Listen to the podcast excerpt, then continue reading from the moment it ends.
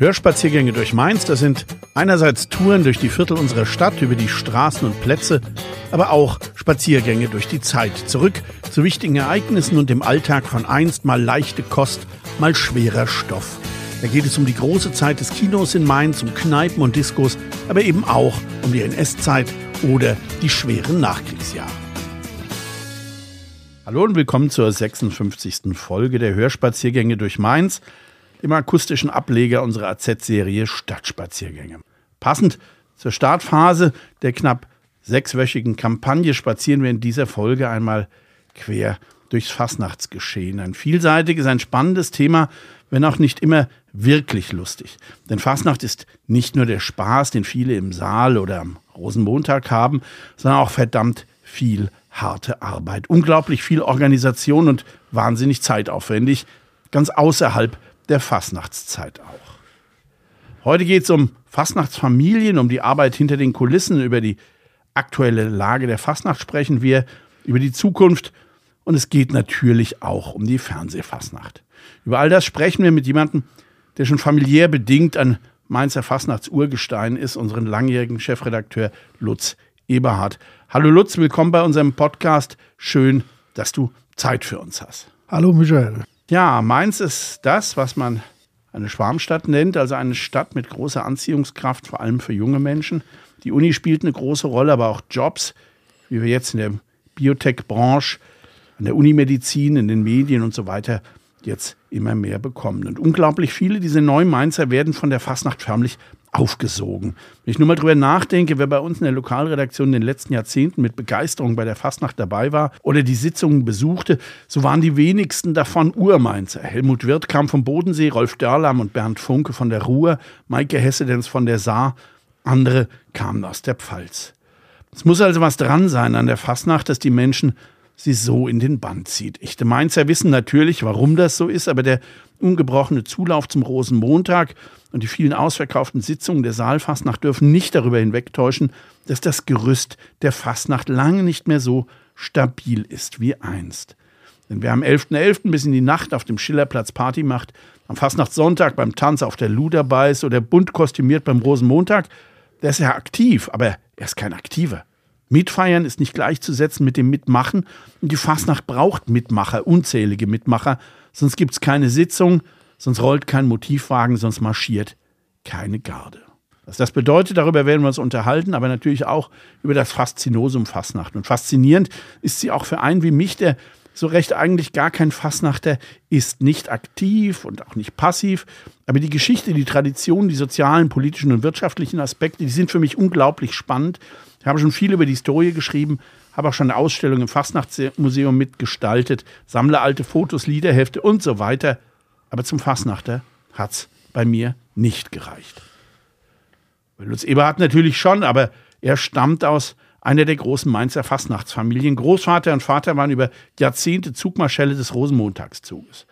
Lutz, ich habe dich jetzt beim Neujahrsumzug der Garden mit deinem Sohn getroffen. Ihr wart als Ordner im Dienst. Äh, ist Fastnacht vererblich?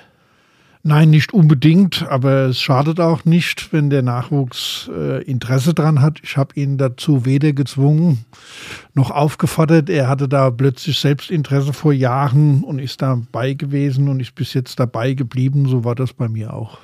Ja, du warst ja gleich äh, sechsmal Kinderprinz. Äh, Im zarten Alter von neun bis 14 Jahren wurdest du da mehr gedrängt? Oder war das einfach gar keine Frage? Oder, oder war es wirklich Spaß an der Freude? Ja, getränkt, ich kann mich kaum noch dran erinnern, aber man hat mich gefragt und ich habe nicht Nein gesagt, so würde ich mal sagen.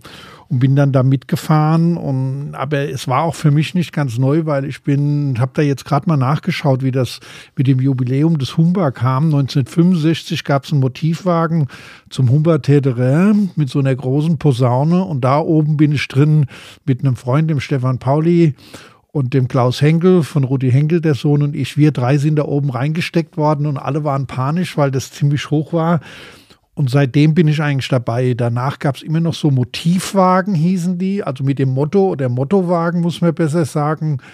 Ähm, und die waren bemannt. Und da war ich immer seit 65 dabei, bis ich dann 68 äh, Kinder- und Jugendprinz wurde. Und dann war ich ja nachher in einem Alter, wo ich dann angefangen habe, da einfach dabei zu sein und mitzulaufen bis heute. Ja, ich bin sogar auch mal beim Jugendmaskenzug mitgefahren, weil unser Jugendzentrum auf dem Lerchenberg durfte einen Wagen bestücken und das Los fiel auf mich. Ich fand das sehr gemütlich. Aber wie gesagt, es hat bei mir dann nicht äh, zum Fassnachter gereicht. Äh, dein Großvater Fritz und dein Vater Friedel waren, waren ja Fastnachtslegenden. Sie waren ja äh, Zugmarschälle über, über Jahrzehnte, kann man sagen. Und auch du bist ja schon seit ewige Zeiten oder warst ewige Zeiten in der Zugleitung. Äh, hattest du immer nur Interesse an der Organisation, hattest nie den Drang zur Bühne, in die Bütt, sag ich mal? Das hat sich schon nicht ergeben. Das hat vielleicht auch was mit zu tun, dass ich überhaupt nicht reimen kann. äh, und ich bin der Meinung, wenn man oder singen kann ich auch nicht, also oder musikalisch bin ich nicht. Das äh, bin mehr der Organisationstyp und ich glaube, so hat sich das ergeben, weil Prosa-Vortrag, da ziehe ich vor jedem, der einen Prosa-Vortrag äh, hält, ziehe ich den Hut. Und das habe ich mir nie zugetraut, muss ich ganz ehrlich sagen. Und wir kommen nachher nochmal, warum hast du nicht mehr gemacht? Das hat sich mit dem Beruf halt ganz einfach auch nicht vertragen, öffentlich in die Fasnacht einzutreten, sondern eher einen Job zu machen, den eigentlich so kaum einer mitkriegt. Ja, äh, früher gab es das sogar mal. Wir hatten mal einen Lokalredakteur, ja. den äh, Fritz Hallamar war das, ja. glaube ich, der ja. war Protokoller beim MCV. MCV. Aber das ist lange, lang. Das, das ist, ist Jahrzehnte her, 50, Zeiten. 60 Jahre her. Das ließe sich ja heute gar nicht mehr, äh, denke ich. Äh, also ich habe da schon viele Anfeindungen auch gehabt über Berichterstattung. Ich habe ja selbst über die Fernsehsitzung geschrieben oder über Sitzungen. Und da hat bis, ja, das ging bis zu meinem Vater und meiner Mutter, wo welche einem angegangen haben. Und ich habe da unschöne Erlebnisse zum Teil gehabt und gemerkt, wie unlustig die Fastnacht sein kann. Und deswegen ist das in mir sehr früh gereift, wie ich vor gut 40 Jahren in der Zeitung angefangen habe, dass eine öffentliche Rolle in der Fastnacht für mich leider nicht möglich ist. Mhm. Naja, aber das, was du erlebt hast, das äh, können, glaube ich, die meisten anderen Redakteure. Äh, das ist richtig, äh, aber es wurde da immer mit als Nestbeschmutzer, wurde genau. man gesehen. Bei dir war es halt verschärfend, ja. weil ja. die ganze Familie in der Fastnacht war. Ja, Familien. Äh, jetzt gehört ihr also zu den Mainzer Fastnachter-Familien, so wie die, die Negers, die Mundos, Familie Henkel, früher die Keplingers. Ähm, ist es wirklich so, wie ich es auch schon gelesen habe, dass solche Familien über Jahrzehnte so etwas wie das Rückgrat vieler Vereine waren? Es ist offensichtlich so, aber das ist ja nicht zwingend notwendig. Man hat das ja mit der Familie Gottron und Wucher äh, auch beim ja, MCC. Klar. Also es gibt ja noch mehr, auch in den Garten. Ich habe glaube, das hat nichts mit, mit Vererben zu tun, sondern das, das bildet eine gewisse Kontinuität, was auch die Mainzer Fasnacht ausmacht. Die Garten sind das Rückgrat, die Vereine sind wichtig für die Organisation und manch andere Veranstaltungen. Und ich glaube, ja, der gesellschaftliche Kit in Mainz und nicht nur in Mainz sind ja die Vereine und in Mainz nehmen halt die Fastnachtsvereine da einen großen, breiten Rahmen ein und viele, die in der Fastnacht engagiert sind, engagieren sich ja auch noch in anderen Vereinen. Ja, äh, Familiensache, also ist es heute gar nicht mehr so selbstverständlich. Also, dass äh, Kinder einsteigen, die Enkel und, und so weiter, äh, ist das eher weniger geworden, weil Kinder heute auch ganz andere Unterhaltungsmöglichkeiten haben. Ja, aber ich teile das nicht, dass, ähm, dass es an Nachwuchs fehlt, wenn man sich okay. das anguckt, weil ich halte den Jugendmaskenzug da auch für sehr wichtig. Da engagiere ich mich seit Jahren auch, ähm, weil ich das wichtig finde, dass da Kinder einfach mal rangeführt werden oder auch Eltern. Und man erlebt das, dass das eine sehr gute Sache ist und in den Garten das ist nicht selbstverständlich, aber ich glaube, dass es in Mainz dieses aus den Vereinen, aus den Garten heraus äh, diese Lebendigkeit und, und, die Fasnacht einfach auch stabil hält. Mhm. Äh, ich habe es ja vorhin schon gesagt, dass Mainz eine Schwarmstadt ist. Ich glaube, unter den bundesdeutschen Städten auf Platz 10, direkt hinter der anderen Fastnachtshochburg Köln. Das heißt, dass also immer mehr Menschen von außerhalb in die Stadt kommen. Der, der Urmainzer ist sozusagen auf dem Rückzug. Ähm, wird das die Fastnacht ein Stück weit verändern? Ja, und das hat sie ja schon immer seit 1837, äh, kann man sagen. Also die Fastnacht verändert sich immer, aber sie wird bleiben. Also ähm, sie geht nicht unbedingt den Mainstream, sage ich mal, aber ähm, sie hat sich bis jetzt ja immer verändert und ich glaube nicht unbedingt zum, zum Schaden. Aber die Geschwindigkeit wird ja größer. Sagen wir mal, Mainz ist in den letzten, ich glaube, 30 Jahren um 30.000 Einwohner gewachsen. Das bringt ja auch ein Stück weit andere Klientel rein. Das ist richtig, aber wenn man sieht, haben die Vereine oder die, die Garten haben im eigentlichen Sinne kein Mitgliederproblem. Die Teilnahme an Rosenmontagszug oder auf der Straßenfastnacht ist nicht, ähm, hat nicht nachgelassen. Man hat jetzt so nach Corona durch die wirtschaftliche Situation haben viele Vereine im Augenblick ein Problem, alle ihre Sitzungskarten loszukriegen und die Veranstaltungen werden weniger. Früher waren ja die Bälle große Aktionen. Natürlich hat sich da einiges verändert, aber wie überhaupt äh, in unserem Leben. Früher gab es äh, am Rosenmontagabend und Dienstags große Bälle die finden heute nicht mehr statt. Es gibt noch einen die von der. Von der, ja, die machen aber auch immer, das ist alles sehr schwierig geworden und früher, das wirst du noch wissen, wie wir an der großen Bleiche noch mit der Allgemeinen Zeitung waren, da hat eigentlich nur die Redaktion gearbeitet, alle anderen hatten Gäste und haben von der großen Bleiche den Zug sich angeschaut. Da haben viele Firmen am Rosenmontag Zug gehabt, frei und am Dienstag erst später angefangen. Das gibt es heute gar nicht mehr. Ach, ernsthaft? Ja, das gibt es heute gar nicht mehr. Dass viele meinen, sehr Firmen, ob das damals Blendax oder sonst war, da waren wie Betriebsferien, da hatten die Leute Zeit. Fastnacht auch in Wiesbaden Unternehmen, weiß ich, das gibt es heute gar nicht mehr. Und dadurch hat sich die Fastnacht auch durch andere Arbeitszeiten, Teilzeit oder auch flexible Arbeitszeiten nach vorne verschoben. Und deswegen ist ja das Witzige, dass die Bälle, die es heute noch gibt, an Altweiber sind. Und Altweiber hat ja eigentlich in Mainz gar keine Tradition. Nein, das ist das ja, kommt ja von aus dem Köln-Bonner Köln, Raum. sonst was her. Und das hat aber damit was zu tun, dass meines Erachtens dann die Leute eher ähm, donnerstags abends weggehen und samstags. Und dann ist das vom, und dann macht man noch den Rosenmontag, wer da dran Interesse hat. Und dann macht man, was weiß ich, einen Gleittag freitags und den Montag nimmt man frei. Aber dann ist die Fastnacht für die meisten Menschen vorbei. Äh, du hast ja selber gesagt, bei den Garden, äh, bei vielen Vereinen, aber vor allen Dingen bei den Garden äh, gibt es keine Nachwuchssorgen. Ich merke ja auch beim Rosenmontagszug, die Garden sind immer in voller Mannstärke. Es gibt sogar noch neue Garden, kommen sogar, kommen sogar hinzu. Aber wie sieht es denn mit dem Verein wie etwa dem MCV aus? Gerade was Organisation, die Arbeit hinter den Kulissen angeht, finden sich dafür noch genügend Leute?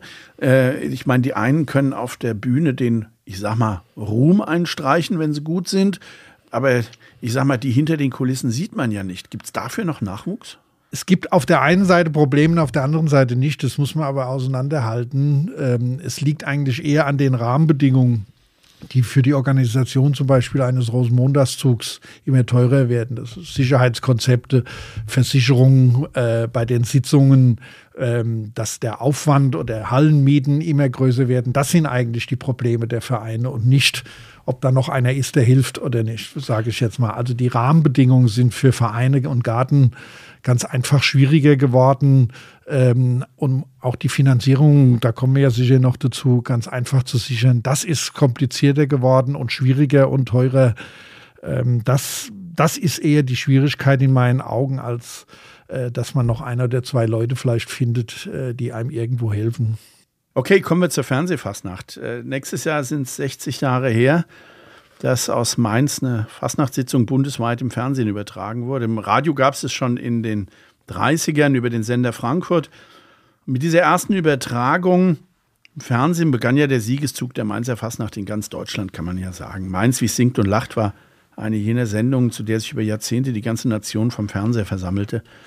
Die Redner und Sänger wurden wirkliche Fernsehstars, über die in den Zeitschriften, also Fernsehzeitschriften, große Artikel erschienen, die auch aufs Titelblatt von TV-Zeitschriften äh, kam. Ähm, den Kölnern gelang das übrigens weit äh, weniger oft. Die Mainzer waren viel präsenter in der illustrierten und TV-Zeitschriftenbranche. 2024 gibt es zwei große Jubiläen in der Fernsehfastnacht. Äh, wir werden an zwei große Abende erinnern. Vor 60 Jahren sang Ernst Neger sein berühmtes Humba Humba Täterä und vor 50 Jahren ging Herbert Bonnewitz als Prinz Bibi in die Bütt zwei Heroen der, der Mainzer Fastnacht, deren Auftritte Mainz, wie es singt und lacht und ab 1973 Mainz bleibt Mainz, wie es singt und lacht, zu einem echten Quotenrenner gemacht haben. Rumba Täterie ging am 5. Februar 64 erstmals über den Sender und es war ein unfassbarer Erfolg, der die Fernsehsitzung fast sprengte. Das äh, Publikum war so von der Rolle, wollte sich überhaupt nicht beruhigen und sang einfach äh, immer weiter. Schlussendlich überzogen die Mainzer ihre Sitzung die damals ja noch unter der Woche lief, also mittwochs, über eine Stunde. Die Sitzung ist noch aus einem anderen Grund legendär. Sie erreichte damals die Rekordquote von 89 Prozent. 89 Prozent. Das muss man sich mal auf der Zunge zergehen lassen.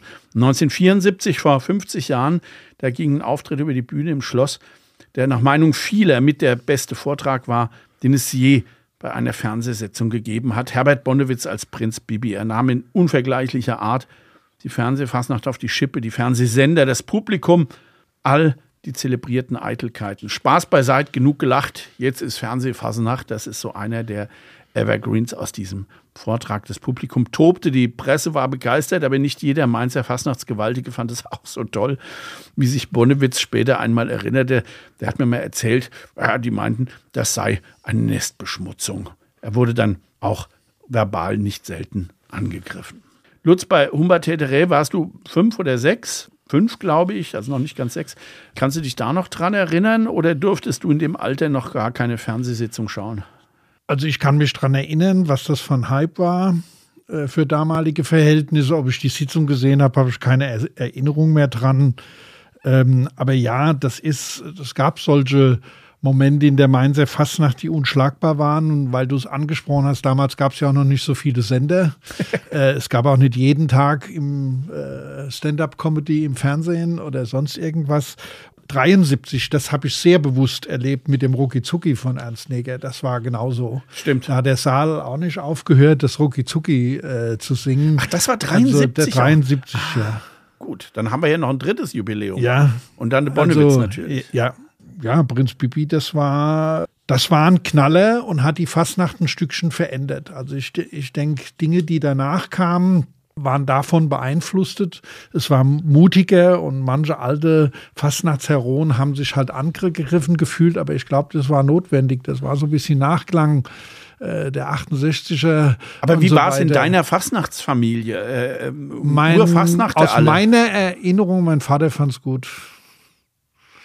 Ähm, dass das mal so ausgesprochen wurde, weil, ähm, wie soll ich denn das mal sagen? Mein Großvater war sehr dominant und das war für meinen Vater auch nicht einfach. Mein Großvater hat es ja fast bis 80 gemacht als Zugmarschall und er war halt auch eine Type gewesen, in vielen Vereinen aktiv. Mein Vater hat schon die Arbeit gemacht und mein Großvater hat es ihm eigentlich nicht zugetraut. Ähm, und das ist, das war halt so ein Durchbruch der nächsten Generation, sage ich mal. Und da hat Bonnewitz sicherlich einen Teil dazu beigetragen dass das war. Und das war eine andere Vortragsform und so weiter und so fort. Und da haben sich welche angegriffen gefühlt, aber die richtig guten, so ist das in meiner Erinnerung, wie ja damals Willi Scheu waren äh, und so weiter. Er kam, Bonowitz kam ja aus den Gonsbach-Lärchen äh, heraus. Da gab es schon eine Anerkennung, wenn man das auch vielleicht nicht gern zugegeben hat oder man hat gemerkt, man muss sich vielleicht auch selbst ändern als Vortragender. Was ist denn dein äh, Lieblingsmoment bei der Fernsehfassnacht gewesen? Was war für dich der stärkste Auftritt oder die beste Rolle, an die du dich gern zurückerinnerst? Also das ist schwierig zu sagen, weil Bonowitz hatte ja danach auch noch andere Vorträge, die auch nicht schlecht waren, sage ich jetzt mal, vergleichbar. Also für mich waren damals ähm, so Leute wie äh, auch Willi Scheu als Bayers mhm. äh, der ganz andere Akzente gesetzt hat und den ich auch so später noch als, als junger Mann erlebt habe im Komitee zusammen mit Ernst Neger. Die waren derartig gut, die zwei, wenn die, wenn die Witze erzählt haben oder Zeug erzählt haben von der Stimmung. Da hat man ganz andere erlebt, ähm, wie den hochlegendären Rolf Braun, der eigentlich nur über seine Witze lachen konnte und äh, auch nicht über sich selbst. Das waren aber Leute, die auch über sich selbst lachen konnten, will ich so mal sagen. Bonewitz ist schon aus meiner Jugend in der Erinnerung sehr groß. Äh, die Finder Schoppesänger und Gonsbach-Lerschen, die einfach Hausnummern waren. Äh, damals in den Auftritten und in den, den jungen Jahren sind für mich Leute wie Tobias Mann und Heininger und Schier, welche die der Fastnacht auch nochmal eine Wendung in der Vortragsform gegeben haben, äh, wo ich sage, das ist, da merkt man, wie sich die Fastnacht verändert und auch jüngere Leute Akzente setzen können. Letztes Jahr äh, Mainz bleibt Mainz erstmals unter die 5 Millionen Zuschauer gesackt. Zwar ein bisschen hoch in der, in der Quote, allerdings war auch die die zweitschlechteste aller Zeiten. Ist das jetzt eine Katastrophe? Wie muss man das denn werten? Gar nicht. Das ist immer noch viel. Also die Nationalmannschaft schafft das nur mit Mühe heutzutage noch. Und ich glaube, das muss man sehen. Bei Wetten, das war jetzt mal wieder eine Allzeit hoch seit langem. Ich glaube, das verteilt sich ganz einfach mehr. Äh, man muss das sehen. Ich weiß nicht, ob in diesen fünf Millionen sind ja auch dann nicht die drin, die sich das über die Mediathek vielleicht an Fastnacht oder an einem anderen Tag angucken. Keine Ahnung. Aber Sondern nur die, die live dabei ja, sind. Und das, ich finde es nach wie vor erstaunlich, dass Menschen in Hamburg sich das angucken. Ist das jetzt vor allen Dingen den, den veränderten Sehgewohnheiten geschuldet? Ich meine, es gibt ja ein gigantisches Angebot zwischen ARD, ZDF, Privatfernsehen, Sky, Amazon, der Zone, Netflix etc. pp. Ist das der Hauptgrund, dass genau. man einfach sagt, Genau, das ist der Haupt. Also für mich ist es der Hauptgrund, weil mir ja, das weißt du wie ich, die Mediennutzung hat sich geändert. Äh, es wird oh ja. nicht mehr jeder guckt Tagesschau, äh, jeder guckt das, jede, Nachrichten sind immer erreichbar und so geht es auch bei Comedy, nenne ich es jetzt mal, oder was fast nachtsähnlich ist ähm, dass ich sage, die der nur ständig im Fernsehen ein Stundenprogramm, andere Comedy-Formate, heute Show, das ist, das ist das, wo den Fastnachtern auch Themen weggenommen werden und wo sie sich dagegen absetzen müssen. Und ich sage jetzt mal, 90 Prozent von denen, die auftreten in der Mainzer Fastnacht, verdienen damit kein Geld. Mhm. Und dann ist das, sage ich mal, in Anführungszeichen im positivsten Sinn des Wortes Amateure, ähm, die, die sich stark gegen Profis durchsetzen müssen. Und das Publikum sitzt im Saal, bezahlt 50 Mark oder 30 und der Wein ist teuer im Saal und sagt, jetzt unterhalt mich mal. Und das muss man ganz ehrlich sagen, das ist eher die Herausforderung für die Saalfassnacht. Gibt es denn dann unter den Bedingungen jetzt überhaupt Möglichkeiten, dem, dem Schwund, ich sage jetzt mal bei Zuschauerzahlen im Fernsehen entgegenzuwirken? Äh, hat man da überhaupt eine Chance? Ich denke schon äh, indem die Fassnacht auf Seriosität setzt, auf Genauigkeit, auf keine billigen Witze, äh, auf, auf, auf eine gehaltvolle Unterhaltung und das, was Mainz immer ausgezeichnet hat, die sogenannte politisch-literarische Fassnacht. Da bin ich der Meinung, wenn es an Nachwuchs fehlt, dann dort.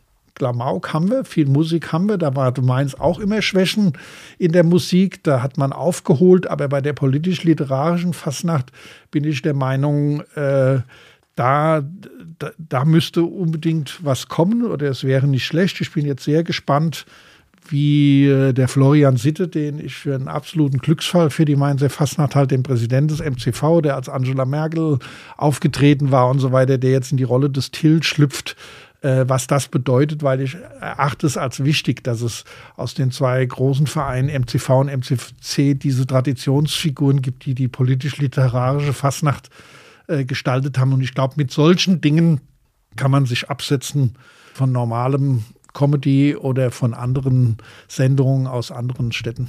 Ganz kurz für all jene, die uns zuhören, aber keine Fastnachtsexperten sind oder auch bei der Fernsehfastnacht äh, nicht so oft dabei sind. Der Till ist eine Traditionsfigur ähm, die es seit den 50er Jahren gibt. Ganz am Anfang war es äh, Karl-Heinz Franco, dann kam Dr. Brandt und jetzt hat seit 25 Jahren der Friedel Hoffmann den Till gegeben. Er hat vor einiger Zeit aufgehört und übergibt jetzt sozusagen den Stab an Florian Sitte, den äh, Präsidenten des äh, MCC.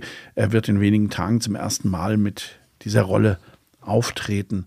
Also du meinst, es braucht für die Fastnacht natürlich gerade für die TV-Fastnacht solche Traditionsfiguren. Das also bin ich schon, Gerüst. Bin ich schon der Meinung. Äh, Alleinstellungsmerkmal? Alleinstellungsmerkmal ist das. Ähm, und äh, jedes Jahr, wenn ich das gucke, und ich habe ja auch lange über die Sitzung geschrieben, bin ich der Meinung, wäre mindestens für einen Platz gewesen. Die waren nicht immer drin. Manchmal wäre auch meines Erachtens für beide Platz gewesen. Und der René Pschirer, der ähm, ja den Bayers beim MCV macht, der hat auch immer wieder starke Vorträge und es ist mir zum Teil ein Rätsel, warum die Verantwortlichen von ZDF und ARD, also der Timo Ried und der Günter Dudek für den SWR, ähm, auf solche Elemente eher verzichten und lieber einen Gesangspunkt dazu nehmen. Ja, okay.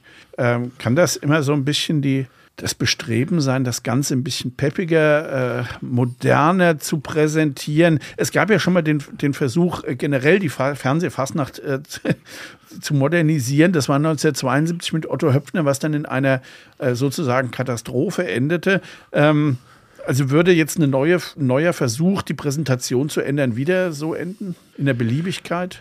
Glaube ich nicht. Sie ist ja, wenn man die TV-Sitzung angeguckt hat und jemand mal in einer normalen Sitzung irgendeines Vereins war, merkt er ja, dass das nichts miteinander zu tun hat. Das muss aber nicht schlecht sein. Die Fernsehsitzung hat sicherlich einen Vorteil, wie das jetzt auch manche andere Vereine schon machen, mit der Stehung, die es gibt und mit anderen kurzen Sitzungen, Fast Night und wie man es alles nennt. Ich glaube, da ist der Veränderungsprozess, wo die Vereine dran müssen, dass so eine Sitzung längstens dreieinhalb bis vier Stunden sein darf. Vielleicht sogar ohne Pause, äh, weil die Leute sowieso rein und raus gehen und man eher sagt, man hat noch ein Nachprogramm zur Sitzung, die Leute bleiben noch ein bisschen zusammen. Die meisten Sitzungen sind einfach zu lange. Ich glaube, das ist das Problem. Dann könnte man auch ein Stück Qualität herstellen, indem man vielleicht das eine oder andere weglassen kann. Ich glaube, das kann man sich in der Fernsehsitzung abgucken. Aber ansonsten von den Abläufen ist das ja schon sehr fernsehgerecht. Und das ist auch nicht schlimm. Das ist für Mainz eine gute Werbung. Und die Sitzungen in den letzten Jahren waren auch alle gut. Darum geht es überhaupt nicht. Also das ist keine Kritik von mir an der an sich, aber ich bin der Meinung, so ein bisschen das, was Mainz ausmacht, ist mir in den vergangenen Jahren ein bisschen bei den Sitzungen zu kurz gekommen. Mhm.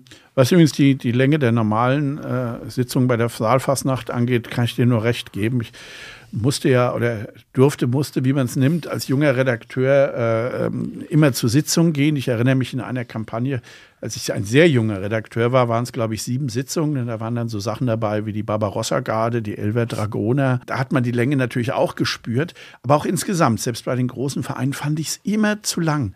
Äh, fünf, sechs Stunden, ähm, das, ähm, da waren auch die wenigsten dann noch gerade, ich sage jetzt mal in der Rheingoldhalle weiter hinten, noch aufnahmefähig. Also es hat den Sitzungen insgesamt nicht, nicht gut getan.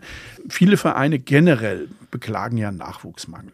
Nicht nur in der Fasnacht, aber ähm, wie sieht es denn mit dem kreativen Nachwuchs für die, für die närrische Bühne aus? Ich glaube schon, dass es den gibt und man muss den Leuten auch da Zeit geben. Ich glaube, dass gerade die Vereine es schwerer haben wie der MCV, MCC, die auf großen Bühnen der Rheingoldhalle vor 2000 Leuten spielen, wo die Entfernung zwischen Bühne und Publikum sehr weit weg ist, anders als in den Turnhallen oder im Schloss oder so im kurfürstlichen Schloss bei Sitzungen. Ich glaube, dass die jungen Leute sich da ranroppen müssen und so geschieht es ja auch meistens über Gartesitzungen, über kleine Sitzungen äh, auf die großen Bühnen. So läuft das ja auch meistens. Das hat ein bisschen nachgelassen, auch der Mut von der Vereine, da mal jemand auszuprobieren. Ähm, das ist aber eher für den ein oder anderen Verein ein Problem als für die Fasnacht an sich. Ist denn die Anspruchshaltung im Publikum zu hoch geworden? Ich sag mal, man bekommt ja, wie du schon gesagt hast, äh, praktisch täglich überall Comedy von Profis. Gut gemacht, äh, muss man zwar jetzt nicht immer lachen, aber gut gemacht und gut präsentiert. Äh, ist das jetzt auch immer schwerer geworden, ich sag mal, sich mit einem Vortrag in die Bütt zu stellen, wenn man weiß, die Leute da unten, die gucken normalerweise heute Show oder Dieter nur äh, und haben einen ganz anderen professionellen Humor im Hinterkopf. Ja, ich glaube, dass das für die, die als Redner aktiv sein wollen und denen das Spaß macht, dass das die Riesenherausforderung ist, wenn man weiß, äh, dass für eine Heute-Show bis zu 50 Leute, die die Dinge texten und gegenlesen und das den Feinschliff machen und man davon ausgehen kann, ähm, dass ein normaler Redner das vielleicht irgendjemand einfach mal vorliest und es dann austestet. Ähm, ich glaube, dass da auch Redner sich vielleicht umstellen müssen und müssen den Mut haben, äh, ihren Vortrag in Zukunft vielleicht auch mit jemandem zusammen zu machen. Also ich könnte mir vorstellen, es gibt auch Leute, ich weiß, dass es das schon gab, da wurde nie viel drüber gesprochen in der Mainzer Fastnacht, aber ich weiß, dass es in der Vergangenheit den einen oder anderen gab, der den Vortrag vorgetragen hat und geschrieben hat, ein anderer. Und ich glaube, dass man da ruhig ganz offen damit umgehen kann, weil nicht jeder, der einen guten Vortrag schreiben kann oder zu Papier bringt, ist auch der ideale Typ, den vorzubringen, weil da muss eine Rampensau sein. Ja, das äh, stimmt. Das ist eigentlich auf der Bühne. Idee. Und das, das wundert mich, dass das erstens nicht öffentlich damit umgegangen wird und man auf der anderen Seite nicht den Mut hat, ähm, so zu verfahren, dass man mit jemand zusammenarbeitet oder mit zwei, drei, die vielleicht die Scheu haben, auf die Bühne zu gehen äh, oder sonst irgendwas. Also ich glaube, deswegen gibt es da noch Potenzial. Ah, okay, aber das ist wirklich eine interessante Idee. Habe ich noch nie drüber nachgedacht. Das stimmt. Ja, Fernsehfastnachts, Freitagabend, Sonntags Tanz auf der Lu, Samstags Kindermaskenzug, Rosenmontag. Unumstrittener Höhepunkt der Straßenfasnacht, aber mit der Zeit sind ja noch mehr Großereignisse auf der Straße dazugekommen. Der 11.11. .11. hat mittlerweile gigantische Dimensionen bekommen. Ähm, die einst kaum gefeierte Altweiberfasnacht, du hast schon gesagt, das hat gar keine Mainzer Tradition, ist auch ein Ereignis und ebenso der Tanz auf der Lu, mit dem man ja den früher immer etwas, äh, soll ich mal sagen, etwas toten Fastnachtssonntag äh, belebt hat. Traditionalisten ist das zu viel Party, zu viel Sauferei und zu wenig Fastnacht, werden sich Veranstalter natürlich über den großen Zulauf freuen und die doch zuallermeist ziemlich friedlichen Feste. Das ist ein Konflikt, der wird in den nächsten Jahren sicher noch zunehmen, aber es wird auch noch mehr andere Probleme geben, denn der Aufwand ist unglaublich groß, gerade auch was die Sicherheit angeht. Und die Sache ist teuer, wird auch immer teurer. Der MCV als Ausrichter der Straßenfastnacht kommt an seine Grenzen oder hat diese sogar schon erreicht. Unverwechselbar sind am Rosenmontag nicht nur die Schwellköpf, die jetzt bald ihr 100-jähriges feiern, sondern vor allem die Motivwagen. Es gibt sie in anderen Städten auch, wie etwa die berühmten Wagen von Tilly in Düsseldorf. Allerdings ist nirgendwo die Ausgestaltung so perfekt wie in Mainz, so künstlerisch hochwertig. Verantwortlich für diese Bildhauerei aus Pappmaché ist der unvergleichliche Dieter Wenger, der in dieser Kampagne allerdings das letzte Mal als Wagenbauer fungiert. Was dann kommt, weiß zumindest, glaube ich, offiziell noch, noch keiner. So steht die Straßenfastnacht also in vielfacher Hinsicht am Scheideweg und manchmal hat man den Eindruck, dass es schwierig werden könnte. Packt es der MCV nicht allein, kann und will die Stadt die Mehrkosten auffangen, wird Fastnacht generell kostenpflichtig, wie am 11.11. .11. Fragen über Fragen. Und wen könnte ich besser fragen als dich? Wie viel Arbeit steckt denn hinter der Straßenfastnacht? Viel, viel mehr, als sich manche Leute vorstellen können. Jeder, der mal reingerochen hat, weiß, dass das von Jahr zu Jahr schlimmer wird.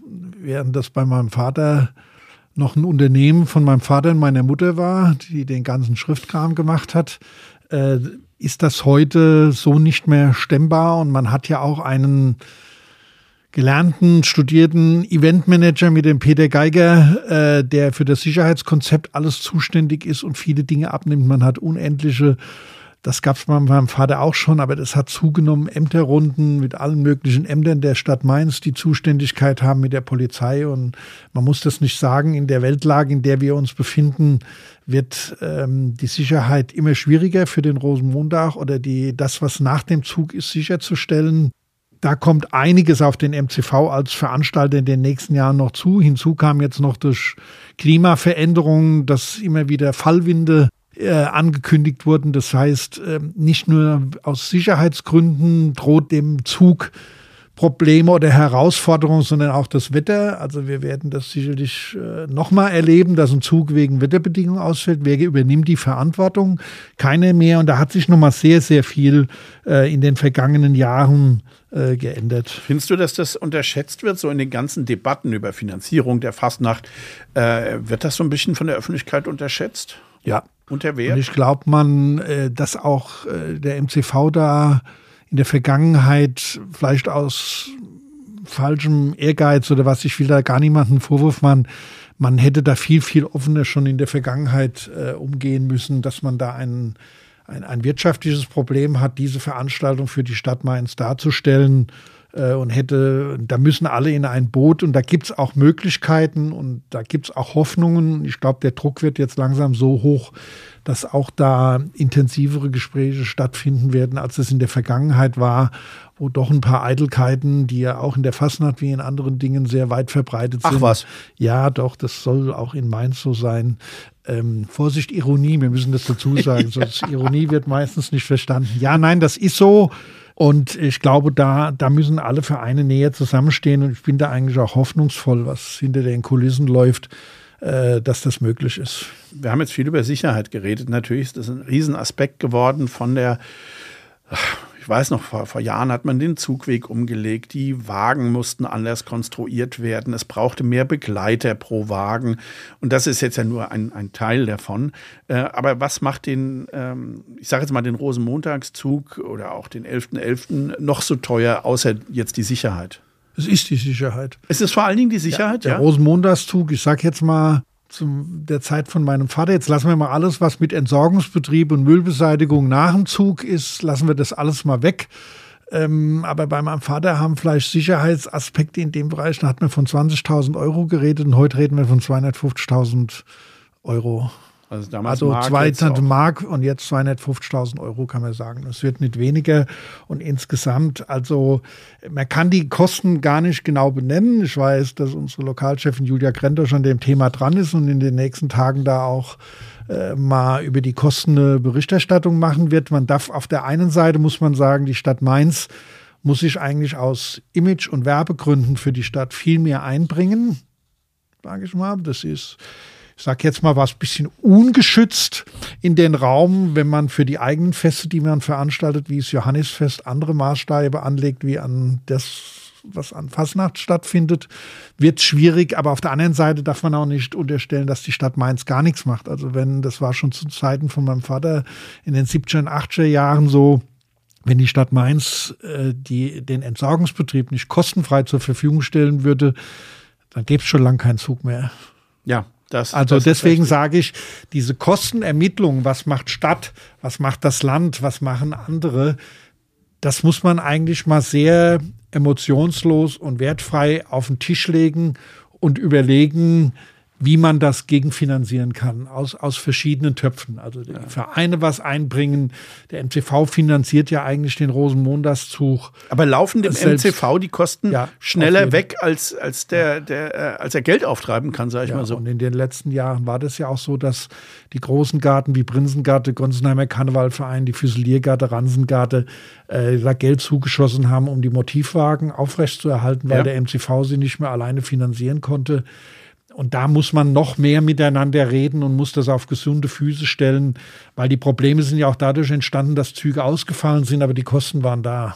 Ja, stimmt. Wie du schon gesagt hast, da waren auch vor allen Dingen aus Wettergründen ist ja, ja zweimal abgesagt worden. Äh, richtig, weil man dann ja keine Einnahmen zum Beispiel hat über äh, die Bewirtschaftung etc. Das ist dann ja weggefallen.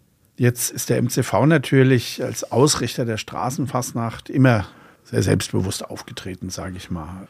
Er wollte sich nur ungern reinreden lassen. Ich kann mich da noch an solche Diskussionen erinnern.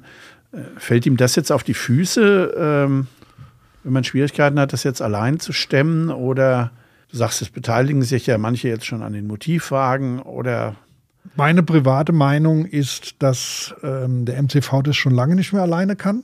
Ähm, es ist ja auch geholfen worden und man muss da jetzt sich einfach mal ehrlich machen. Und es gibt ja die Fastnachts-EG, die deshalb gegründet wurde. Da gab es dann auch ein paar Kommunikationsprobleme in der Vergangenheit. Und ich glaube, man ist jetzt an dem Punkt spätestens, dass man das glatt ziehen muss. Der MCV, bin ich der Meinung, kann und ich weiß, dass das auch andere so wollen, soll der Veranstalter bleiben äh, von, von der Straßenfastnacht, aber man muss die anderen mit ins Boot nehmen, um die ja, um mögliche Ausfälle oder Finanzierung zu sichern und, und darzustellen. Und ich glaube auch, dass es wichtig ist, dass die Fastnachter in Mainz gemeinsam gegenüber möglichen Werbepartnern, gegenüber dem Land, über der, äh, gegenüber der, der Stadt gemeinsam auftreten müssen und nicht einzeln. Ähm, man sieht, dass das in Köln seit Jahren wesentlich besser läuft. Man muss aber auch sehen, die haben eine ganz andere Historie. Dort hat das einen viel höheren kommerziellen Gedanken als in Mainz. Mainz ist das immer von den Vereinen und Garten getragen worden, ohne kommerziellen Hintergrund, sondern da ist das Geld, was eingenommen wurde, hat eigentlich für den Zug beim MCV gegolten, äh, wurden keine Reichtümer angesammelt oder, oder sonst irgendwas. Also es hatte nicht den kommerziellen Aspekt. Und ich glaube, dass man sich auch da bereit sein muss, ein Stückchen zu ändern, ohne die eigene Historie oder Tradition aufzugeben. Aber es ist ganz klar, liegt es auf dem Tisch ohne bessere Einnahmen hm. äh, wird es schwierig, das aufrechtzuerhalten, so wie es ist. Jetzt hat man ja äh, 1950 beim ersten Fastnachtsumzug der, der Nachkriegszeit, hat man ja genau zur Finanzierung das Zugplakettchen erfunden. Und das lief sehr gut. Äh, ich habe mal irgendwann mal eine ganze Mappe mit Abrechnungen aus der Zeit bekommen. Das ging sogar so weit, dass man in einem Jahr auf den Zuschuss der Stadt verzichten konnte, äh, weil es einfach gut lief. Ähm, gut, das ist jetzt Vergangenheit, aber jetzt hat man am 11.11. .11. erstmals für eine Veranstaltung der Straßenfastnacht Eintritt verlangt. Äh, das lief im Vorfeld ein bisschen unrund, war auch eine Frage der Kommunikation, war aber ja irgendwie auch verständlich jetzt, so wie du das erzählst. Aber wie siehst du das in Zukunft? Klar, es wäre am besten, dass jeder, wenn da wirklich 500.000 Leute in der Stadt sind und jeder würde zwei Euro bezahlen, hätten wir kein Problem. So einfach ist die Rechnung. Es wäre eine billige Veranstaltung. Man mit den Zugplakettchen ist halt schwierig. geworden. An, an Mann und Frau zu bringen, sage ich mal, organisatorisch. Genauso ist es mit dem Absperren der Stadt. Aber ich denke, dass man in diese Richtung irgendwo denken muss, bestimmte Bereiche ähm, anders zu vermarkten. Äh, also sage ich mal, die Tribünen funktionieren auch nicht mehr, aber einfach im Februar sich auf eine kalte Tribüne zu setzen, ohne irgendeinen Catering, also da muss man sich, kann man und muss man sich Gedanken machen, vielleicht macht es auch keinen Sinn. Das muss man alles mal nochmal genauer ausloten. Aber das ist so eine Sache, wo ich sage, das ist aus dem Ehrenamt ganz schwierig zu machen. Und die Fastnacht muss vielleicht auch den Mut haben, über eine EG, über ein MCV oder sonst was ein Stück in die Hauptamtlichkeit ähm, zu gehen, weil das alles gar nicht mehr für jemand neben seinem Job zu stemmen ist. In, in der Anfangszeit der Zugplakettchen, da standen an den Haupteinfallstraßen ganze Heerscharen von Plakettenverkäufern. Also man hat die regelrecht dicht gemacht. Äh, meistens rekrutiert von Firmen. Ich glaube, allein die Aktienbrauerei hat, Mainzer Aktienbrauerei hat jedes Jahr 40 Leute gestellt. Und es kam kaum einer in die Stadt, ohne wenigstens angesprochen zu werden, äh, ein Zugplakettchen zu kaufen. Könnte man auch heute so wieder mehr Geld für den Rosenmontagszug bekommen? Jetzt nicht zwingend mit Eintritt, aber mit, einer, mit einem sehr gezielten Herangehen an den Haupteinfallstraßen? Wäre zumindest eine Überlegung wert, aber ich stelle mir keine Firma in Mainz mehr vor, die ein paar Leute abstellt an dem Tag. Äh, um das zu machen, sage ich mal, da hat sich die Zeit auch geändert. Aber das sind Überlegungen, viele Überlegungen, wo man machen muss, dass man andere über den Zug hinaus Einnahmequellen ähm, rekrutieren muss, um da voranzukommen. Sonst wird es den Zug äh, in der Art und Weise nicht mehr so lange geben. Jetzt mal abgesehen davon, wie das überhaupt logistisch zu stemmen wäre, aber wäre es denn eine Option, generell für den Rosenmontagszug Eintritt ähm, zu verlangen oder wäre das dann das Ende des Volksfestes? Selbst wenn es nur ein oder zwei Euro wären. Also gut, von jedem wird man es ja sowieso nicht nehmen können, aber man, man müsste sich halt einfach mal überlegen, äh, welche Stellen man schaffen könnte, dass jemand was dazu beitragen kann zu dem Zug. Aber das reicht wahrscheinlich alleine auch nicht. Wir haben jetzt viel auch über die Schwierigkeiten geredet, äh, auch die Zukunft. Äh, ist ganz anderes. Äh, wie sieht denn dein Programm bis Aschermittwoch aus? Was machst du denn so? Ich mache weniger als früher, gebe ich ganz offen zu. Ich gucke mir die eine oder andere Sitzung an. Wo gehst du hin? Natürlich zu euren MCV-Sitzungen. MCV bin ich eine. Ich war immer, gebe ich zu, ich auto mich auch immer oft bei den Track Tracksäcken, also bei der ah. alternativen Fastnacht, weil die schöne, gute Mainzer Themen haben. Ob ich das dieses Jahr weiß ich noch nicht. Hab noch keine Karte. Und das eine oder andere noch. Aber ich muss ganz ehrlich sagen, ich war früher mehr bei Sitzungen, heute weniger. Für mich spielt sich das hauptsächlich an den Fastnachtstagen ab äh, mit Jurenmaskenzug, mit äh, Parade der Garten, Lu, der Ausstellung der Motivwagen und Rosenmontag. Du ahnst jetzt, was vielleicht als Schlussfrage kommt. Äh, ich weiß auch, dass du in der Vergangenheit schon oft gefragt wurdest, ob du nicht mehr Verantwortung beim MCV übernehmen willst. Und du hast zu Recht immer gesagt, hast ja vorhin gesagt, dass sich das mit deiner journalistischen Arbeit nicht vereinbaren lässt. Jetzt gehst du, das ist, glaube ich, auch kein Riesengeheimnis in den nächsten Monaten irgendwann in den Ruhestand. Äh, wie schaut es dann aus? Ich meine, du musst ja nicht Prinz werden, aber äh, mehr Verantwortung beim MCV, dich mehr einbringen? Also mich will auch keiner mehr im Prinzenkostüm sehen. Nee. Also Scherz beiseite, da schauen wir mal. Da gibt es Gespräche und Überlegungen und ich werde das nach der Kampagne, wenn dann auch zum Sommer der Job zu Ende geht, äh, werde ich da sicher Entscheidungen treffen. Super. Das ist ja eine Perspektive. Also herzlichen Dank, lieber Lutz, für unser Gespräch, für deine Erinnerungen und vor allem deine Einschätzungen. Ich fand es ziemlich spannend und ich denke, unseren Zuhörern dürfte es genauso gehen. Liebe Narren, nachher lesen, sage ich jetzt mal. Euch wünschen wir viel Spaß in der Kampagne. Lang ist sie ja nicht und Aschermittwoch kommt ja immer schneller, als man trinkt. Tschüss. Tschüss. Hörspaziergänge durch Mainz ist eine Produktion der VAM von Allgemeiner Zeitung, Wiesbadener Kurier, Echo Online und Mittelhessen.de. Redaktion Michael Bermeitinger. Produktion Theresa Eickhoff. Erreicht uns per Mail an audio.vm.de.